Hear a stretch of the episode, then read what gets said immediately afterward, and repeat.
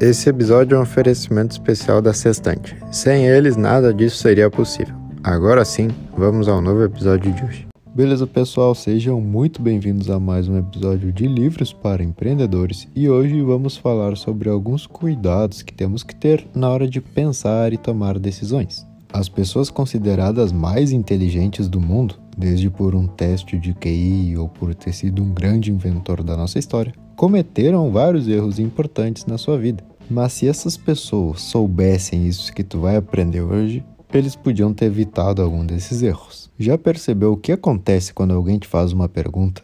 Nossa mente começa a trabalhar muito rápido buscando soluções. A grande questão que é: nosso sistema de pensamento é 100% eficaz ou ele pode errar?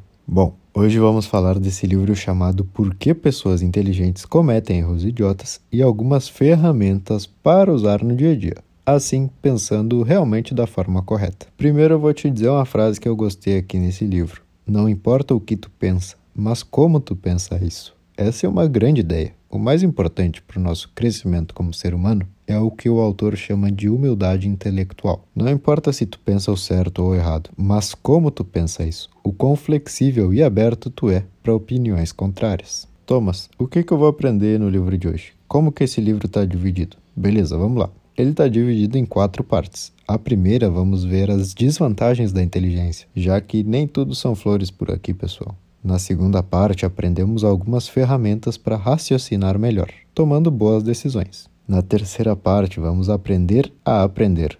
Olha que interessante isso. Passamos toda a nossa vida aprendendo alguma coisa, mas como de fato se aprende? E na última parte, vamos ver a questão de que equipes e organizações evitem essas armadilhas da inteligência. Quantas empresas gigantes já sumiram do mapa por causa desses erros? Então, vamos começar. No início do livro, nos deparamos com a ideia do QI. Basicamente, é uma prova que mede a tua inteligência. Mas claro que ela tem pouco a ver com o sucesso na vida de cada pessoa. Um professor da pós-graduação de Harvard diz que a inteligência e fazer as coisas certas têm relação, mas não são tudo. É como dizer que tu é alto, então tu sabe jogar basquete. Existem jogadores que não passam dos dois metros, mas são excelentes. Assim como existem pessoas que têm mais de dois metros e não sabem nem fazer um arremesso. Mas beleza, pessoas inteligentes têm muito conhecimento. Esse conhecimento vai resolver todos os problemas da tua vida só se o problema estiver de forma clara e honesta, o que não acontece nos dias de hoje. Existe algo chamado enquadramento no nosso cérebro. Quando recebemos a informação já de forma automática, queremos enquadrar ou identificar o que é isso que acabamos de ouvir. E é nesse momento que começam as armadilhas. Vamos supor que temos uma vacina.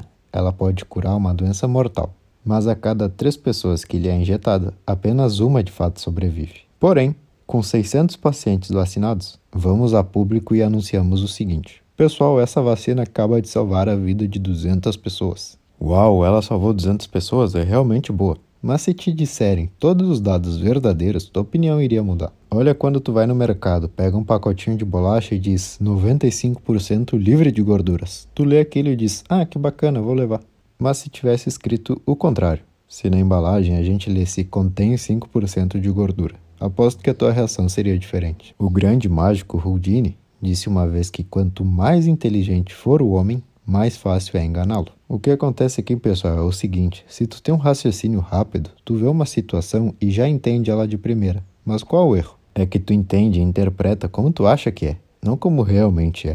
Olha o caso da bolachinha que a gente falou agora. Tu leu 95% livre de gordura e já pensa, pô, bacana, é meio saudável. Tu não duvida do teu pensamento. Em nenhum momento tu parou para pensar, hum, e esses 5% devem ser o quê? E por que isso? Porque tu também classifica a importância das decisões. Uma bolachinha realmente não vai mudar nada. Mas vamos supor que tu vai fazer uma cirurgia e o médico te diz: pode ficar tranquilo, tem 95% de chance de funcionar. Nesse momento tu vai ficar tudo, menos tranquilo.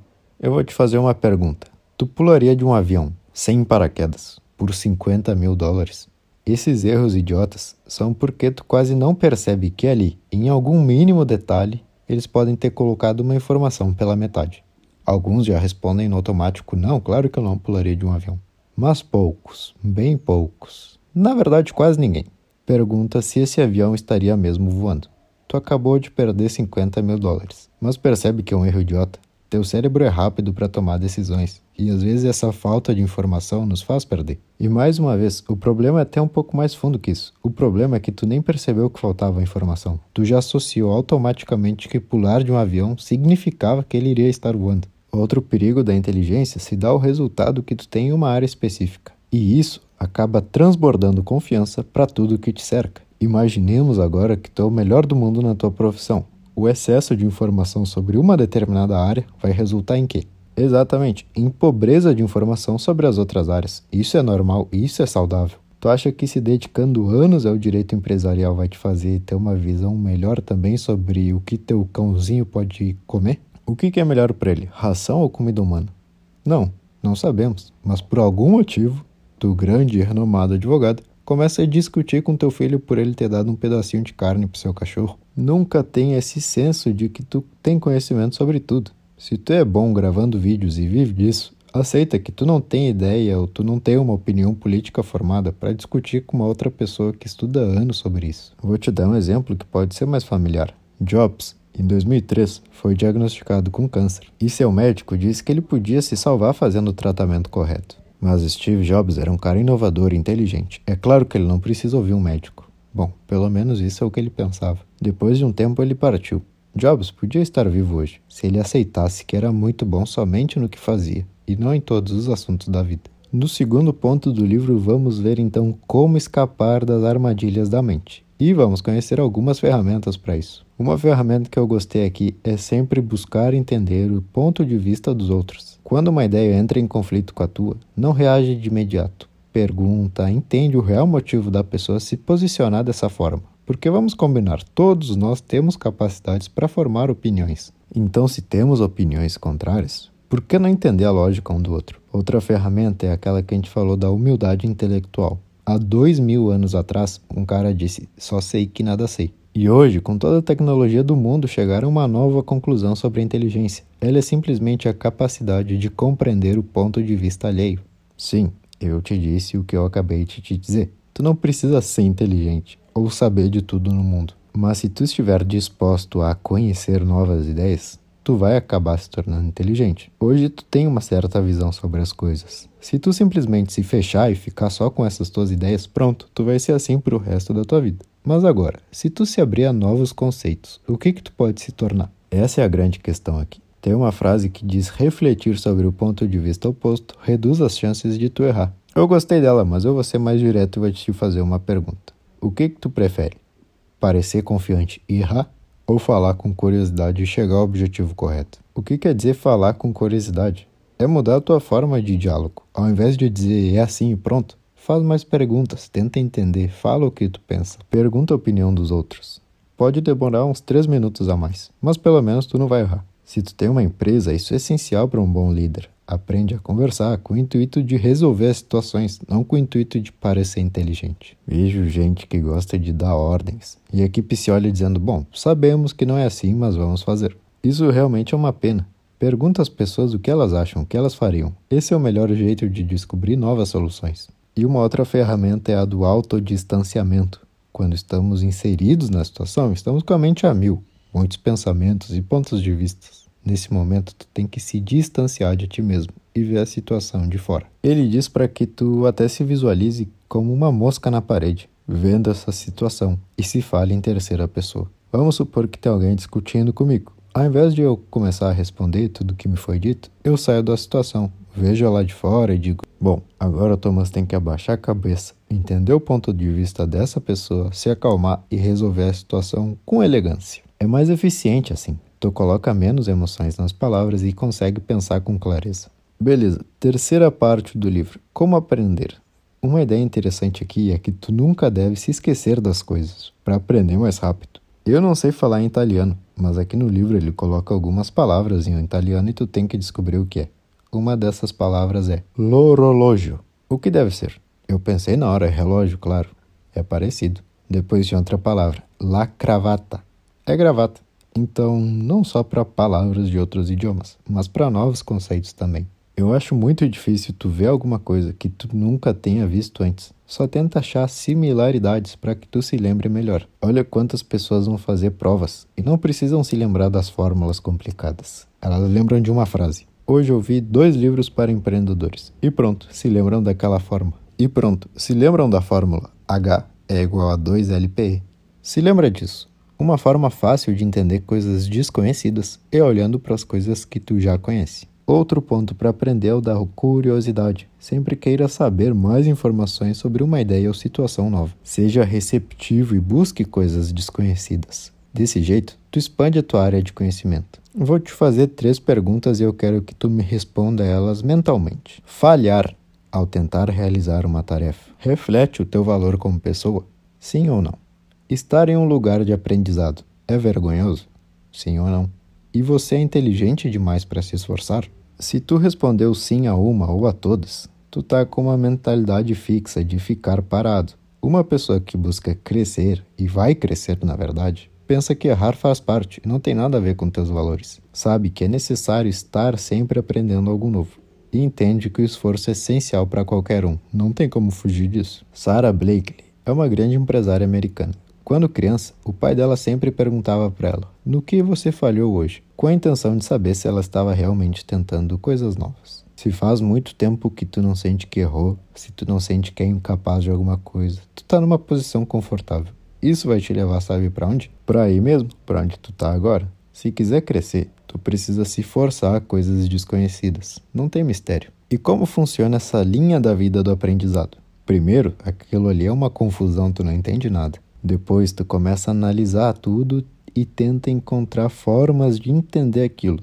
Pode ser com analogias ou comparações. Por último, uma vez entendido o conceito, tu aplica ele pela primeira vez. Daí para frente é só na base da experimentação, analisando os resultados e fazendo diferente. E agora sim a parte número 4 do livro, onde vamos aprender como evitar esses erros coletivos, como evitar que uma equipe caia nessa armadilha da inteligência. Temos alguns exemplos aqui de como a expertise em excesso pode atrapalhar. 2010, o time da NBA Miami Heat contava com três grandes astros: Dwayne Wade, LeBron James e Chris Bosh. Quando os três jogavam juntos, era de se esperar um resultado muito melhor mas o time só começou a ganhar tudo realmente quando dois deles se machucaram. E só o LeBron ficou com os jovens do time. Depois, quando Bosch e Wade voltaram, era uma máquina, ganhavam tudo. Eu lembro, inclusive, eu fui num jogo deles. Foi muito bacana ver o pessoal de perto. Depois disso, tem um montanhista que já havia subido o pico do Everest umas quatro vezes e levou mais de 39 clientes para lá. Um dia, essa confiança dele e a confiança que o grupo tinha nele ocasionou um acidente onde quatro deles não sobreviveram. Um dos sobreviventes disse que o instrutor dizia a todos: Eu sei o que estou fazendo, apenas me sigam. Então perceba que é real a ideia da inteligência conjunta. O que chamam de cultura da empresa não é nada mais do que uma forma de pensar conjunta, onde a pessoa entra naquele espaço e sabe como se sentir, o que fazer e o que não fazer. Tem um motivo para esses incidentes em grupos.